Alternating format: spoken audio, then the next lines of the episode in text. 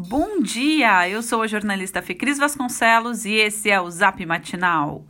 Terça-feira, 15 de setembro de 2020. Quem aí, além de mim, não aguenta mais esse combo de chuva e umidade? Pois é, o dia hoje começa firme na região metropolitana. Mas, como tudo que é bom dura pouco, à tarde começa a chover de novo e ventar forte.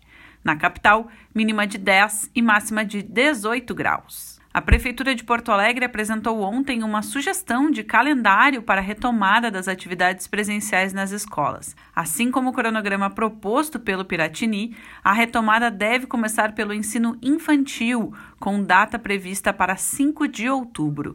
Na sequência, voltariam o terceiro ano do ensino médio, a educação profissional e o EJA, a partir de 28 de setembro, já retornariam a alimentação na educação infantil, atividades de apoio e adaptação. O secretário municipal de Educação, Adriano Brito, justificou o cronograma em função de as turmas infantis serem relativamente pequenas, o que reduziria os riscos de contaminação e de os formandos do ensino médio estarem em fase de se preparar para o mercado de trabalho ou para um curso superior e precisarem recuperar conteúdos. Por sua vez, o secretário municipal de saúde, Paulo Stirmer, destacou que a estabilização do contexto da pandemia na capital permite o debate sobre o retorno.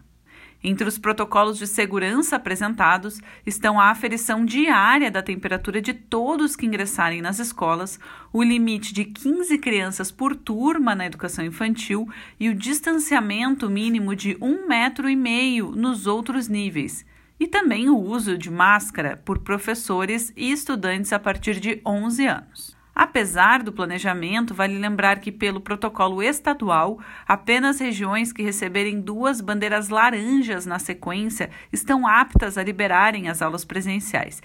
Este não é o caso de Porto Alegre, que inicia hoje mais uma semana de bandeira vermelha vivem a mesma situação de alto risco outras quatro regiões, que correspondem a 185 municípios ou 36,7% da população gaúcha. Com o retorno à classificação vermelha, escolas das áreas de Passo Fundo e Santa Maria, que tenham retomado as aulas presenciais, têm de suspendê-las novamente a partir de hoje.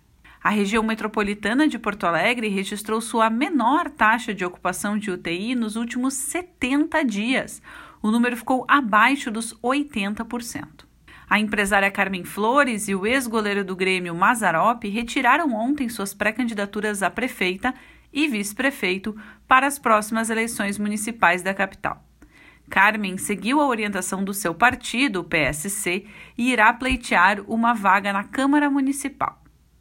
Ainda ontem, o deputado estadual e ex-vice-prefeito Sebastião Melo foi confirmado pelo MDB na corrida pelo cargo de chefe do executivo porto-alegrense.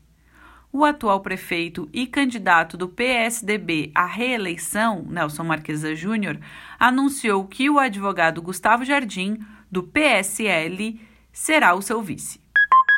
Esse foi o Zap Matinal, feito com base em conteúdos dos sites G1RS, GZH, Sul 21, Jornal Correio do Povo e Jornal do Comércio. Nós trazemos notícias gratuitas todos os dias no seu celular. Se você quiser sugerir alguém para também receber esses boletins, o link está nesse texto que você recebeu. Essa é uma realização do grupo Matinal Jornalismo. Um abraço, se cuide e boa semana!